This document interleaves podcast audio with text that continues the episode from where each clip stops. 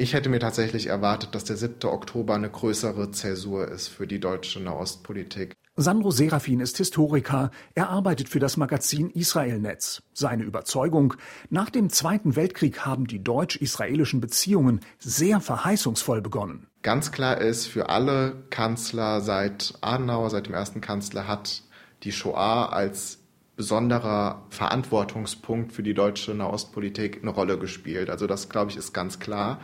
Das ist was, was auch immer wieder betont wurde. Wir sehen aber gleichzeitig, dass je weiter das Jahr 45 sozusagen zurücklag, schon sehr stark Bestrebungen da waren, das jetzt eher quasi hinter sich zu lassen. Mitte der 60er Jahre trat schließlich die PLO auf die politische Bühne. Sie forderte einen eigenen palästinensischen Staat.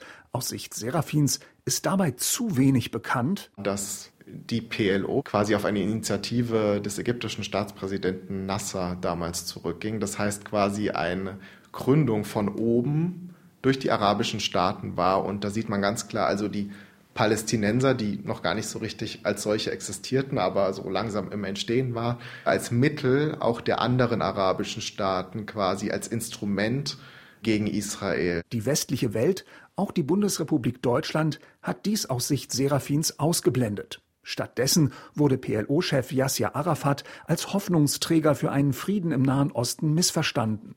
Er erhielt zusammen mit Shimon Peres und Yitzhak Rabin 1994 den Friedensnobelpreis. Dann wissen wir natürlich, wie das Ganze weiterging. Also der Prozess mit der PLO ist krachend gescheitert. Arafat hat sich dann entschieden, 2000 die zweite Intifada loszutreten. Und ich glaube, daran sieht man ganz klar, dass dieser Prozess letztendlich auf Sand gebaut war auf Sand gebaut, genauso wie die Idee einer Zwei-Staaten-Lösung. Die Idee, eben zwei Staaten für zwei Völker zu schaffen, Israelis auf der einen Seite, Palästinenser auf der anderen Seite, das hört sich natürlich auch super gerecht an, also zwei Völker, jeder kriegt seinen Staat und alles ist toll, aber es funktioniert halt nicht. Sandro Serafin von Israelnetz beobachtet, niemand, weder auf der Seite der Israelis noch der Palästinenser ist bereit, diesen Weg zu gehen.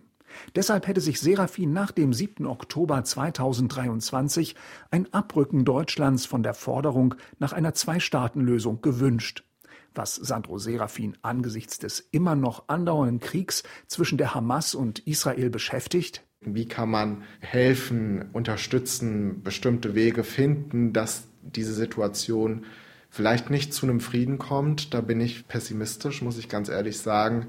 Aber dass diese Situation haltbar und tragbar wird und eben sich solche Dinge wie der 7. Oktober nicht wiederholen. So Sandro Serafin von Israelnetz. Als Historiker ist er skeptisch, was einen zeitnahen Frieden im Nahen Osten betrifft.